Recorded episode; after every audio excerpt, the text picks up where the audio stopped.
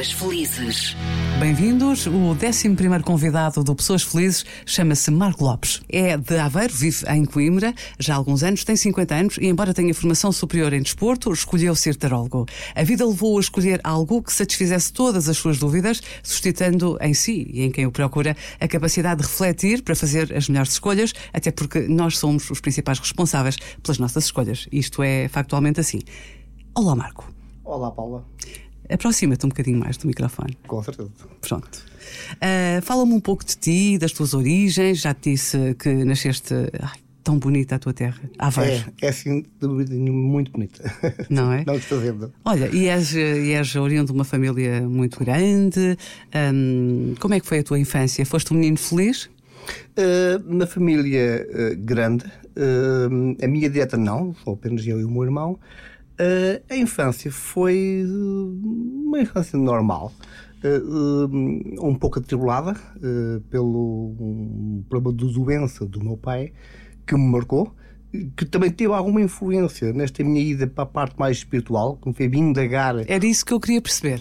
Isso fez-me, mesmo que eu tinha apenas 13 anos, e o facto de ter acontecido à minha frente esse evento marcou-me e as perguntas ao, um miúdo de 13 anos que via o pai um, a morrer nas minhas mãos um, fez-me depois perguntar o porquê a justiça do que estava a acontecer, qual o significado de, de toda aquela situação, um, e isso fez-me acordar um pouco, talvez cedo, para a parte mais da espiritualidade. E, e essa indagação permanente, qual o sentido da vida? As dúvidas que me surgiram, porque com 13 anos, sem um pai, sem um líder, a minha mãe chegou ao pé de mim, passado poucos meses, és o homem da casa. E toda aquela responsabilidade e não saber o que é que aí vinha, esse medo do futuro e é, como é que eu devo proceder, uh, marcou-me uh, essa ansiedade de não saber o que é que eu devo fazer, o que é que aí vem.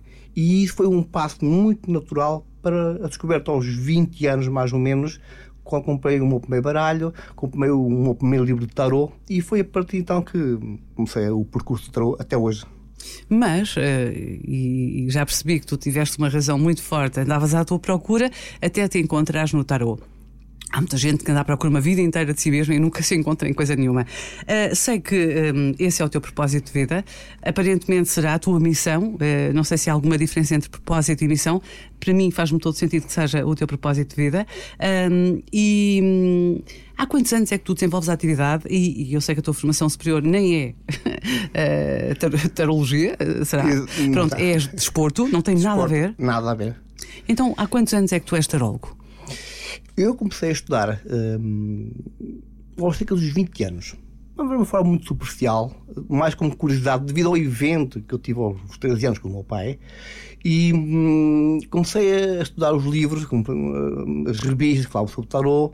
Hum, e a sério mesmo, comecei por volta dos meus 29, 30 anos, quando tive formações então presenciais, e foi aí que comecei o estudo sério e rigoroso, foi a partir dos meus 30 anos. Tens 50, portanto já tens uh, eh, 20 anos de experiência, no mínimo, não é? 20 anos. Muito bem. Uh, como e quando é que percebeste que o teu caminho era mesmo por ali? Estavas consciente de tudo o que daí deriva? É que ser tarólogo, dizer a alguém eu sou tarólogo, não é fácil. Ainda há pouco nos corredores estávamos a falar disto. Não é muito fácil assumir esse teu lado uh, que é muito considerado místico. Já, já discutimos essa questão do misticismo em relação ao tarô. Tu não concordas, não é? Sim, não concordo. Porquê que não concordas? Porque o tarot é a vida. Se nós formos estudar, por exemplo, a constituição do, do tarot, há os arcanos menores e maiores. Mas simplificando, nos arcanos maiores nós temos uh, o, o, nosso percurso. Temos o mago, que é o início, o número 1, um, e temos o 21, que, que é o mundo, que é o fim do ciclo. E temos o zero, que é o louco, que é o quê? É aquela fase em que nós começamos com o mago, há todo um avançado da vida, há o fecho do ciclo natural das situações, que é o 21, há um interregno, e agora para onde é que eu vou, que é o louco, e tudo isso tem, tem passos. É, ou seja, é como nós seguimos do, do arcano 1 para o 2, 2 para o 3, 3 para o 4, 4 para o 5, até o fim de um ciclo que pode ser da vida profissional, amorosa, familiar, o que for. É fácil ser taróloga, ou seja, se eu quiser ser taróloga, uh, tenho que ter muito mais do que vontade de aprender tarô, ou, ou isso não é assim tão essencial? Uh, há um treinador de futebol, professor da área de desporto, que disse uma coisa que encaixa muito bem à tua pergunta. Um, qualquer atividade é 90% de hum, transpiração e 10% de inspiração. O que é quer dizer com isto? O tarot é estudo. 90% é estudo sério e rigoroso. E temos os outros 10% que existem, chamemos de intuição, percepção, algo que nos ajuda a mas sem ter uma base sólida, teórica, consistente do que é o tarot, uh, esse 10% ficam insignificantes. Um, a mim custa mais vezes ver um, YouTube ao longo destes 20 anos uh, colegas meus que tiveram a formação comigo e passado um ano estavam a dar eles formação o que para mim não fazia qualquer tipo de sentido e achava e acho uma completa falta de responsabilidade porque quando vem alguém ter comigo Ninguém vai ao tarô porque está bem da vida. É como ninguém vai ao médico, está, não tem dores, está tudo bem, então não vai ao médico. não vai... pode ser só curiosidade. Não. Não. Há sempre qualquer questão que nos leva Há lá. é? Nem que seja inconscientemente. E isso acontece-me com alguma frequência. Uh, quando alguém vai então, ao, um tarólogo, vai ter um problema. Ou específico, de familiar, sentimental, profissional, financeiro, seja qual for a área, ou também acontece que a vida dessa pessoa está completamente desnorteada, não tem um sentido, não sabe o, está, o terreno que está a pisar. E eu considero o tarot um GPS. Imaginemos que uh, a da vida. Eu sei por onde é que vou, mas há um evento na, na minha vida que me faz perder o norte. E eu não sei onde é que estou. Estou perdido. E isso acontece a todos nós em algum momento da vida e às vezes várias vezes nessa vida. E nesse momento entra o tarot. É como se nós ligássemos o nosso telemóvel, fôssemos ao Google, o Google Maps, e dizer: Tu estás aqui. Estás numa montanha, estás ao beira de um precipício, está tudo bem. Afinal Mas a interpretação que se faz eh, das cartas que se abrem naquele jogo, naquela, uhum. com aquela pessoa em particular, uh, reporta-se à energia do momento. Correto. Vou dar um exemplo muito simples que. Tu agora vais-me ler o tarot, imagina. Hum. Hoje, mas amanhã podes-me ir ler o tarot e pode já não sair da mesma maneira. É muito fácil explicar isso. Vou dar um, um, um exemplo. Imaginemos que a Paulo vinha hoje ter comigo por uma razão profissional. Estava empenhada em subir, uh, ter uma promoção, e via Marco, vai haver uma promoção daqui a seis meses, eu quero saber se vou conseguir essa promoção. E vamos pouco nessa leitura, a tendência era muito positiva. Mas é sempre uma tendência, não é? É uma tendência, mas há aqui uma questão. Eu digo à Paula, Paula, uh, uma tendência muito forte de conseguir essa promoção. Agora, eu apanhei a tendência daquele momento em que a Paula, por exemplo, trabalhava duas horas a mais todos os dias. Não tinha férias. Então, obviamente, essa era a energia. Mas imaginemos que a Paula, ao saber isso, então, peraí, eu já posso agora não trabalhar tanto. Porque, porque o Tarol está-me a dizer que eu tenho uma tendência forte de acontecer algo, eu vou agora, em vez de trabalhar duas horas, faço só meia hora. Já mudou essa tendência. era bom, era, não é? Já mudou. As coisas já mudaram. Por exemplo, na parte sentimental, uh, uh, acontece muito. Alguém tem um casamento, uma união, um namoro, e as coisas não estão bem. E, por exemplo, eu deteto que é uma das, das situações é, por exemplo, uma das pessoas tem um sentimento de posse demasiado em relação à outra. Imaginemos que era consulente e ela não tinha essa consciência. E há pessoas que têm esse sentimento de posse, não por maldade, mas porque gostam da pessoa. Muito. E às vezes não sabem, estão a sufocar a pessoa, mesmo por bem. E então, quando a pessoa chega ao pé de mim, eu digo: ouça, talvez esteja a não deixar que a pessoa cresça que está ao seu lado, não está a deixar de respirar. Há um sentimento de posse positivo, não há maldade, mas não está a deixar ter a liberdade dela, o espaço dela. É uma ajuda, porque é uma orientação. A pessoa já sabe como é que vai lidar com Muda. a sua cada metade. Vai mudar drasticamente a sua Muda. maneira de ser e de estar Se com ela. entender que o livre-arbítrio de ok, realmente eu vou tentar ser não tão possessivo ou possessivo, depende dos casos. Já estou a mudar aquela tendência. Imaginemos que eu tinha visto que haveria uh, tendencialmente um problema sério daqui a alguns meses, que podia até levar a uma ruptura do casal, mas a pessoa sabe isso e pode mudar o comportamento. Se mudou o comportamento, a partir daquela pessoa que saiu da consulta, já está a mudar o futuro, porque o futuro é moldável. Agora, hum, quando saem determinados arcanos que é os chamados arcanos kármicos, isso, que é muito raro, é uma inevitabilidade. Não há outra hipótese. Ou seja, o que eu posso. Isso tem a ver com o livre-arbítrio ou não? E isso é uma boa questão, porque, ao contrário, é apenas a minha opinião e experiência como, como, como tarólogo, uh, nem sempre temos o livre-arbítrio. A verdade é essa. Normalmente temos, mas às vezes não é o caso. Vou dar como exemplo de um, de um arcano kármico, a torre. A torre é, é, um arcano que cai muito quando se fazem leituras para escorpião, por exemplo. Nós, escorpiões, estamos sempre a levar com torres na nossa cabeça. é maravilhoso. Eu já estou sempre à espera daquela torre que vai sair. Eh, eh, não há nenhum arcano que seja completamente positivo ou completamente negativo. A torre, apesar de quem conhece, nem que seja minimamente o tarot, associa algo muito mau. E tem essa vertente. E, mas cada arcano é como uma moeda, tem sempre dois lados. Há um lado positivo quando a pessoa vivencia uma torre, que é a libertação de algo que já não é dela. Ou seja, imaginemos no relacionamento caiu uma torre e realmente viu-se, vai ser verificada que aquele relacionamento acabou. A pessoa na altura não vê isso, porque a torre é dos arcanos mais pesados que o tarot tem. Há uma, um choro interno, há uma revolta, não percebeu o porquê que aquilo acabou, porque é esta relação que eu tanto queria acabou. O que essa pessoa não percebe na altura, vai perceber mais tarde, é que foi a melhor coisa que lhe aconteceu. Aquela relação já não era para ela ou para os dois. Teve o seu, o seu princípio, desenvolvimento, e quando sai a torre é uma carta de destino. O, ou seja, o destino já deu sinais à pessoa. Escuta-me, esta relação já não faz sentido. Só que a pessoa está apaixonada e ela não vê isso. Não vê os sinais. E então o destino, que você não vai a bem, vai a mal. E é uma puxada de tapete que é o que a torre nos dá. Já foram feitos serviços. Cuidado, não é para ti. Só que é tal questão, quando nós amamos alguém, nós não vemos estes tais de todo, ou não queremos ver. E há sempre aquela esperança. Pode ser que consiga dar a volta a isto. Vezes pode demorar anos a torre a aparecer, mas ela está iminente. E quando ela acontece, há um desmoronar. Às vezes todos os sinais nos levam para que esta pessoa não é para ti.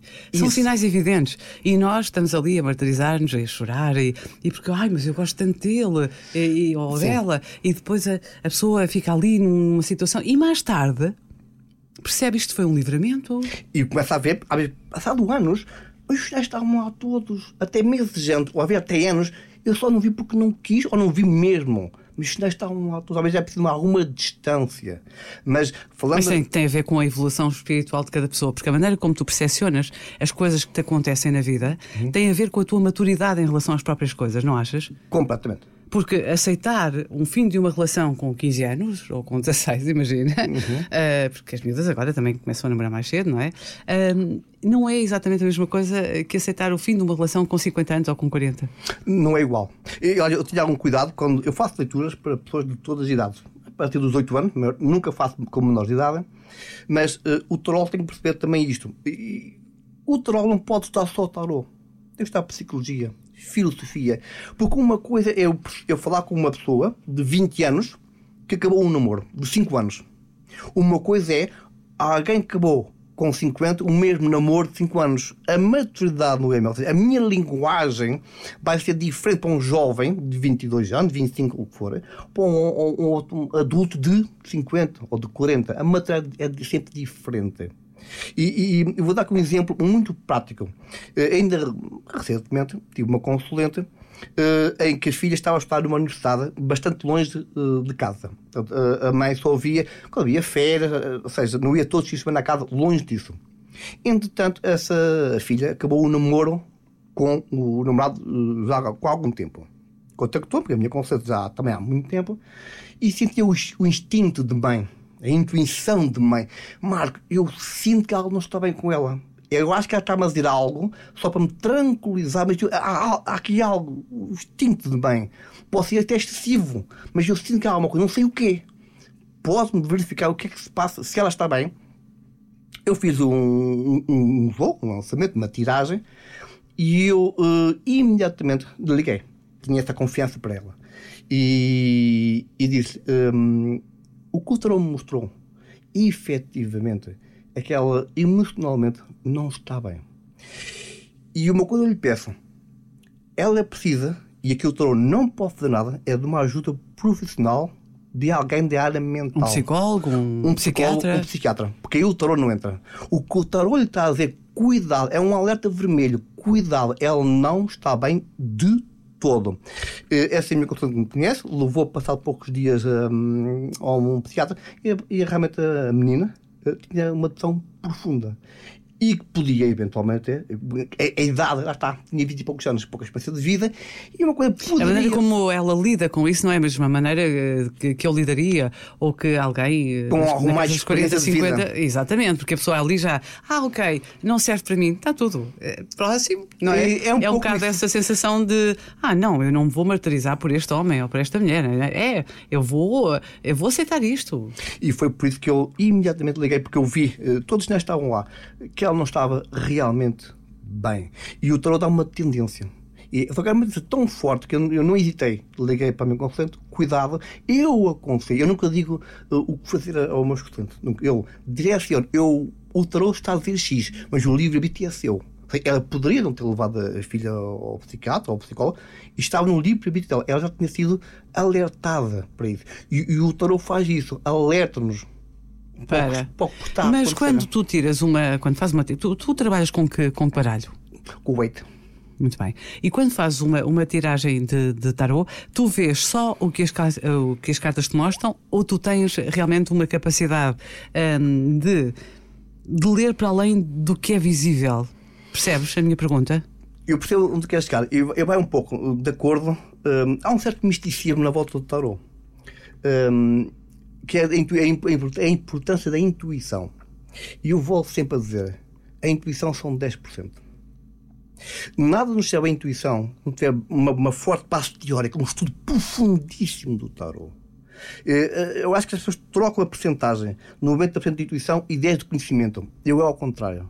90% de transpiração, de estudo sério, com pessoas sérias que realmente sabem o que é o tarot e com 10% então sim, aquela, aquela intuição que nos diz, olha, realmente é isso, até pode acrescentar uma palavra a mais, mas a base é teórica, é, é, é quase como fosse científico, há um estudo para isso.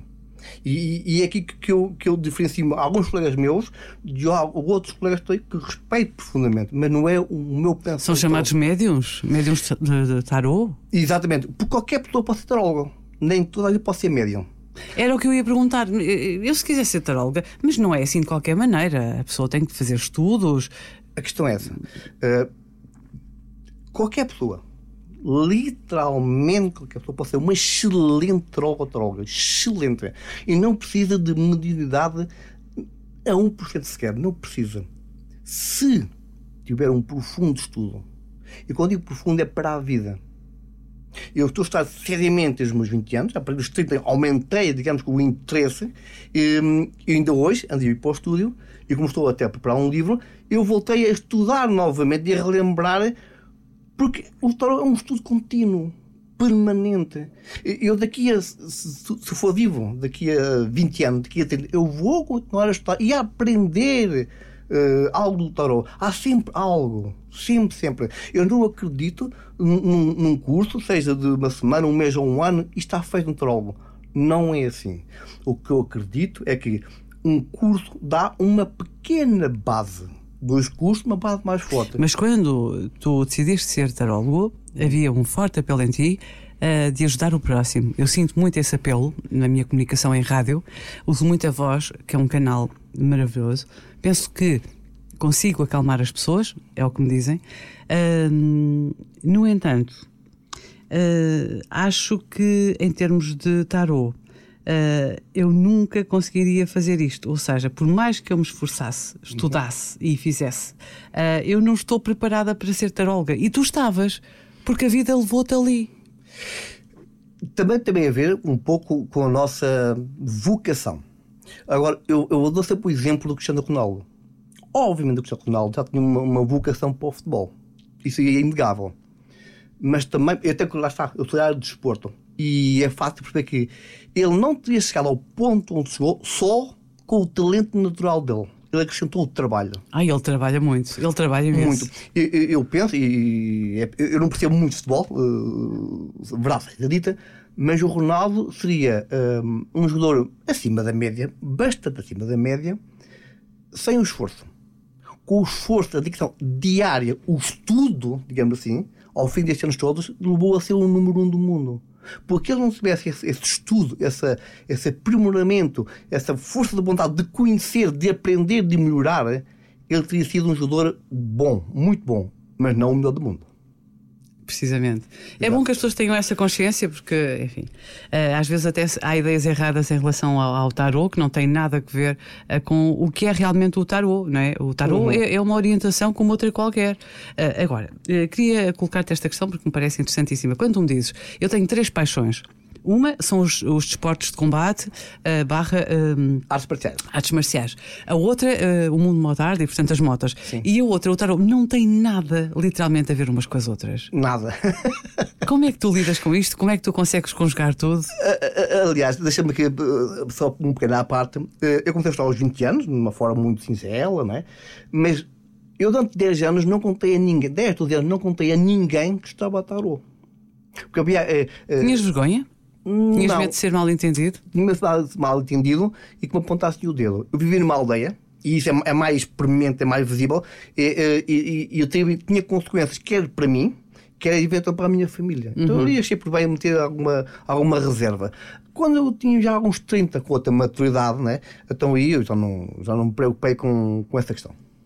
É, é, era uma questão de maturidade para, para depois assumir aquela. aquela porque é estranho. O que é que tu fazes? Sou tarólogo? E a pessoa fica a olhar para ti. Ah, é?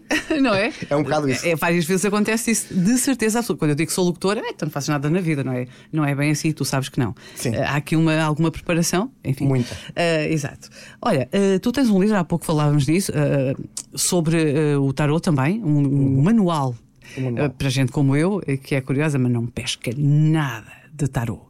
Mas é um manual vocacionado para as questões sentimentais. Eu acho que há aqui pessoas que vão gostar de saber disto. Sim, um, basicamente é como se fosse um manual para totós em termos de versão de tarô. Onde eu quero chegar com isto? Um, eu criei um podcast já em tarô para desmistificar e para simplificar o tarô. E, e eu pensei inicialmente que é um livro tradicional do tarô. Depois eu pensei, mas não é isso que eu quero, porque eu quero descomplicar. Então eu quero trazer o tarot para as pessoas, para qualquer cidadão comum que nunca mexeu num arcano ou que tem alguma curiosidade de perguntas muito básicas, de ter um simples lançamento e de ter ali uma, uma percepção da, da situação. E como, dando uma percentagem, eu penso que talvez 60% a 70% dos meus clientes um, têm a ver com questões sentimentais as relações estão tão importantes. Por acaso era uma pergunta que eu tinha para ti, mas já sabia qual é que era a resposta, não é? Uh, porque as relações humanas uh, preenchem um espaço enorme na nossa vida.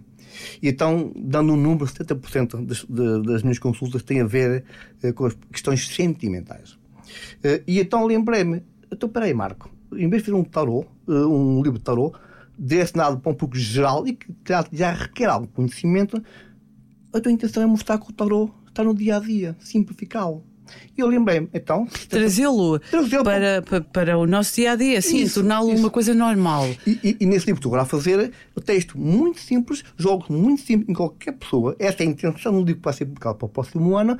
Qualquer pessoa com um simples baralho de, de tarô, com um jogo muito simples, está a ter ali uma ideia muito, muito boa, muito assertiva de como é que está a relação, o que é que e aconselhar, porque o tarot tem uma vertente conhecida divinatória, ou seja, tentar perceber o que é que aí vem.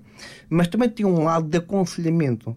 Okay? A partir do momento que eu sei que, por exemplo, a minha relação não está tão, tão, tão bem e perceba onde é que está, eu posso pedir ao tarot então, o que é que eu devo fazer? Devo permanecer quieto? Devo agir? Agir em que ponto? E isso, nesse meu pequeno livro, é essa contribuição para qualquer pessoa que não saiba nada de tarot. Quando é que o livro sai? Vai ser para o próximo ano. Aliás, eu estou a acabá-lo, 95% está, ele está feito. Vai passar para parte da edição. Uh, ainda não está pensado, por causa da questão das imagens, mas será para o ano. Eu penso que a volta do meio do ano que está, está cá fora. Como é que vai chamar-se? Já, já tens um título ou não? Ainda não pensei nisso. Eh, eu fiquei tão apaixonado pela ideia que foi a menor das minhas preocupações o título do meu livro. foi a menor Sim. da minha preocupação. Olha, e à parte das tuas consultas, à parte desse livro que vai, que vai ver a luz do dia para o próximo ano, tu tens um podcast chamado Tarot e Magia Pod. Sim. Uh, há quanto tempo é que este podcast existe? E fala-me um bocadinho da periodicidade, uhum. um, quando é que ele é reposto, quinzenalmente? Uhum. Ou... Sim, começou no dia 29 deste ano, 2023, e é todos os domingos, semanalmente. A ideia inicial uh, deste, deste podcast Tarot Magia Pode foi, lá está, o, o, trazer às pessoas a simplicidade que pode ser o tarot. E quando eu digo simplicidade, não digo banal. Não é isso que eu digo. O que eu digo é o tarot é acessível sabendo interpretá-lo, estudando. Então, trazer a vida para a pessoa, descomplicar e também tirar um pouco aquela imagem mais negativa que preconceito, existe sobre o Preconceito. É isso. o preconceito. Chamar as coisas pelos nomes, não é? Porque, isso. Porque é verdade, não é? É verdade. Ah, já fizeste alguma consulta tarot? Não. Ninguém fez. Não, já fez para aí umas 20 ou 30, mas, sim, mas está a dizer sim. que não, só porque socialmente lhe, uh, lhe é mais proveitoso assim? Sim, sim, sim. Há muito a apontar o dedo. Um, e as pessoas, e eu falo por minha experiência, muitas pessoas vêm ter comigo e depois eu ouço, não é? No dia a dia, ah, eu não acredito nisso, mas depois são minhas consulentes. Exatamente, ah, exatamente. Marco, esta, esta questão assalta-me tem que ser colocada. Um, Há pouco uh, falámos assim uh, superficialmente uh, a questão do livre-arbítrio, porque quando eu comuniquei contigo por WhatsApp, uhum tu colocaste essa questão do livre-arbítrio. Faz muita confusão, porque é assim: imagina que a vida era um jogo uhum.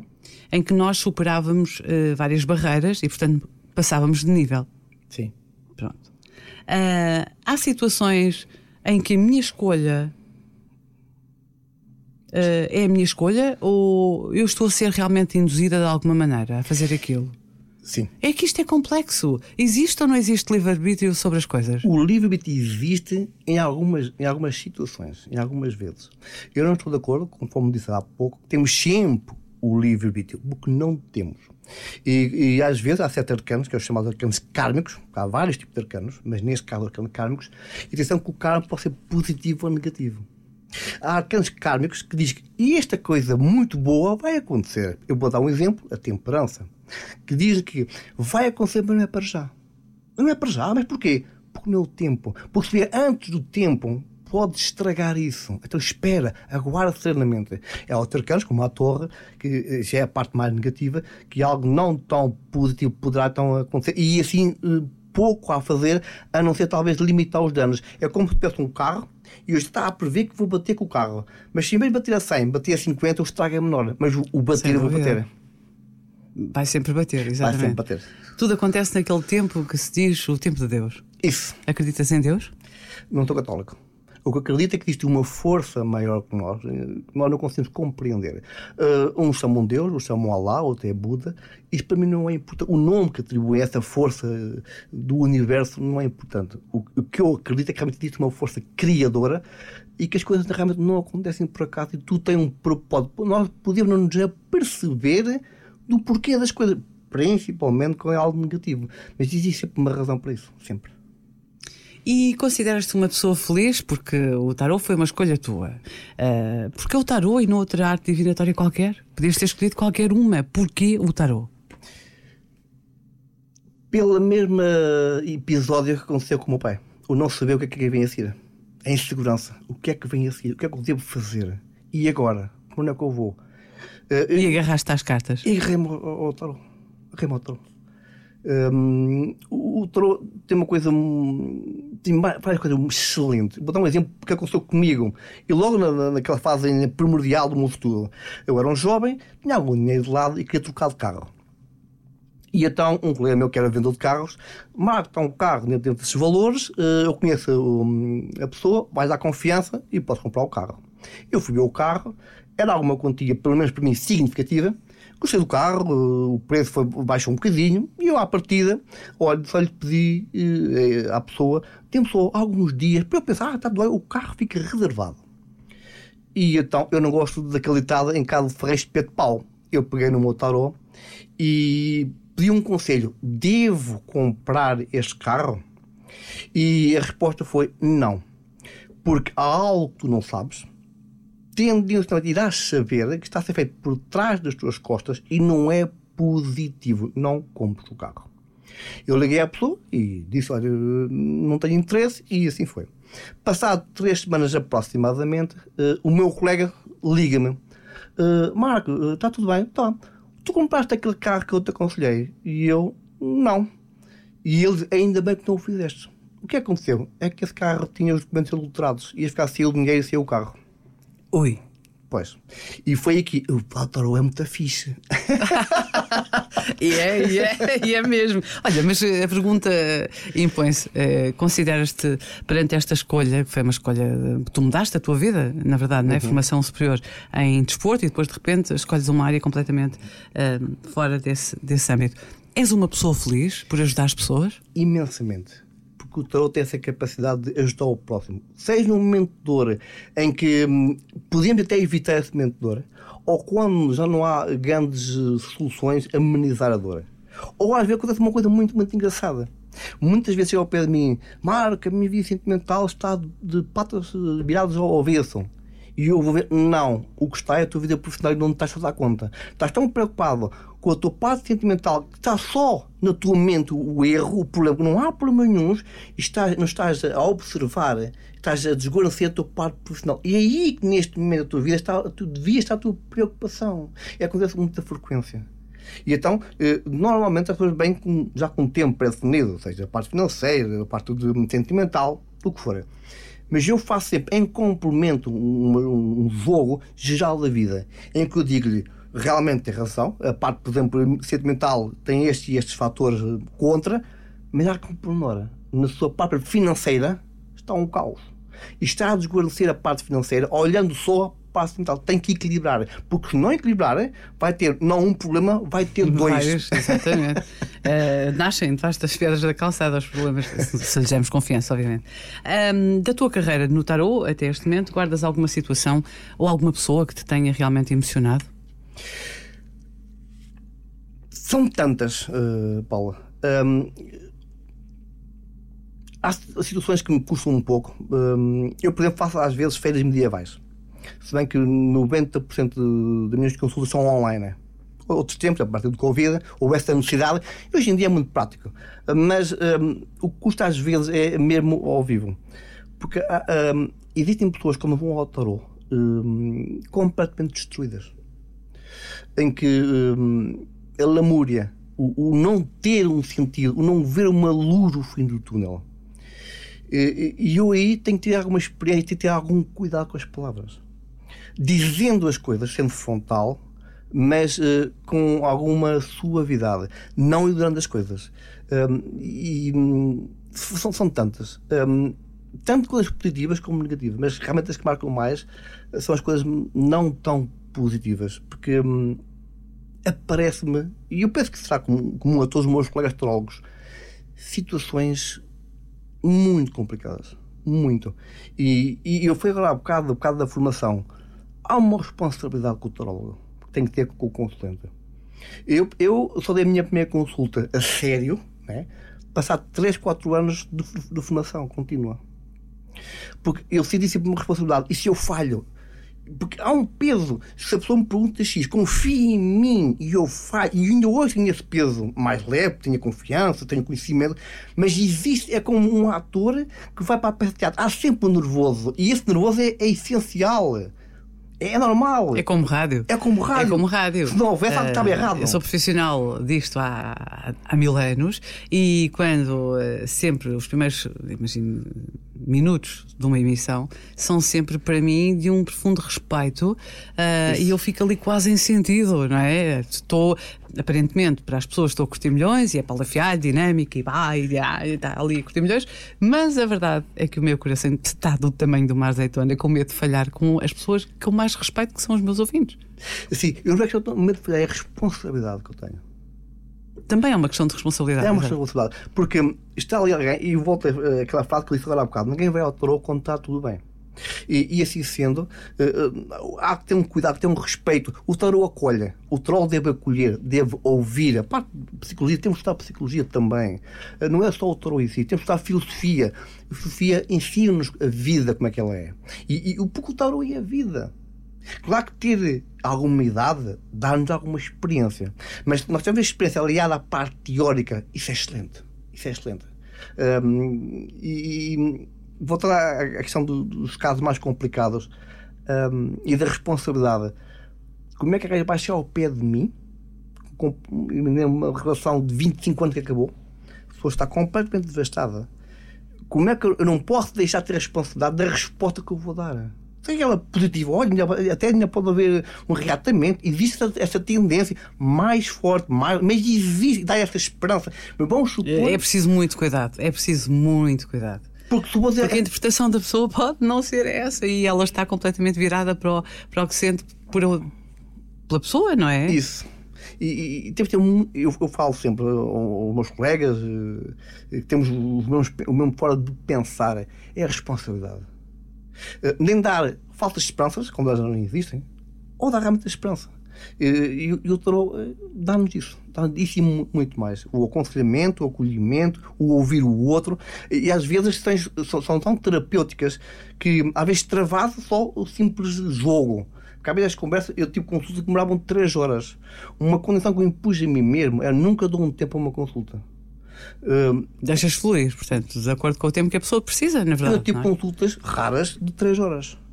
Eu não desisti enquanto não senti que a pessoa saía de lá melhor do que nunca entrou. Apesar do problema estar, estar lá, está latente, ele existe, mas melhor. Sentes-te um amigo dos teus consulentes? Sim.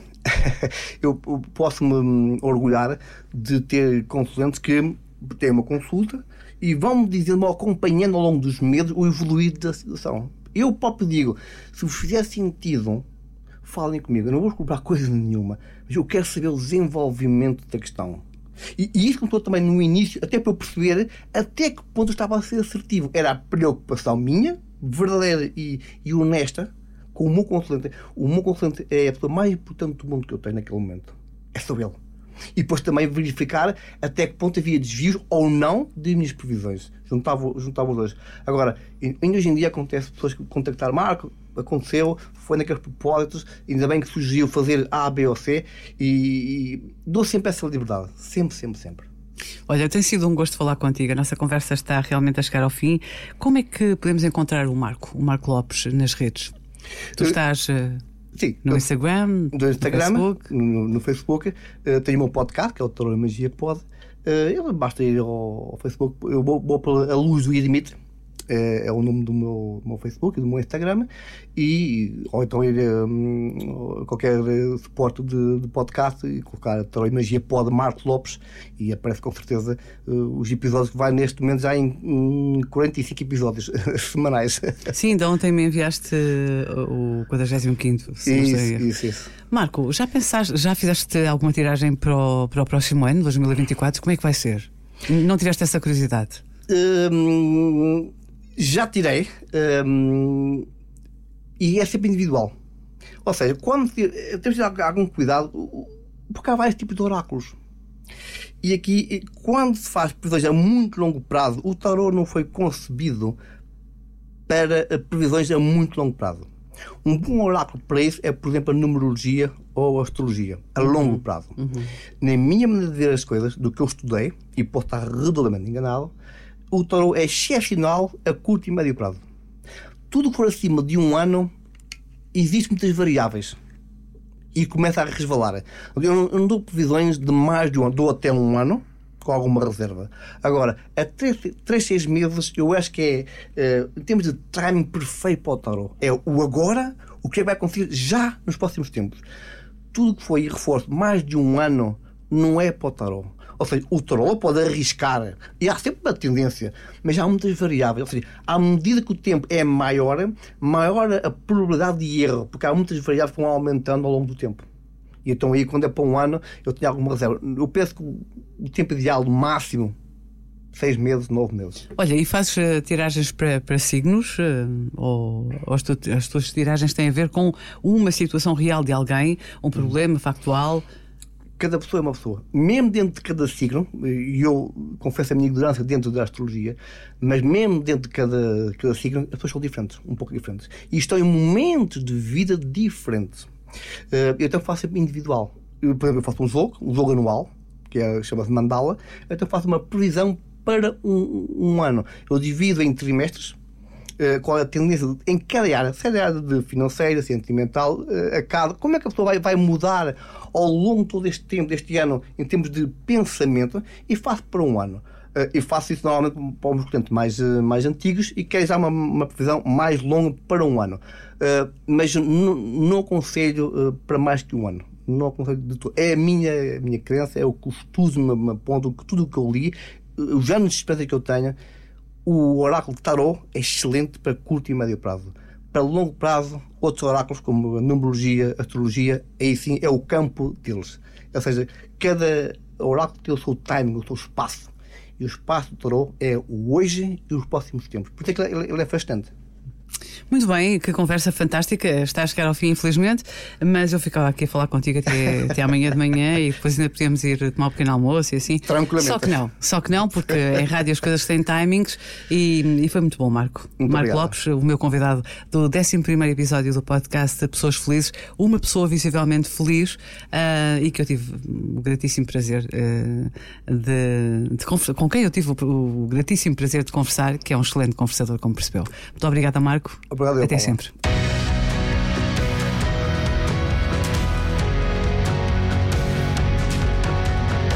Pessoas felizes.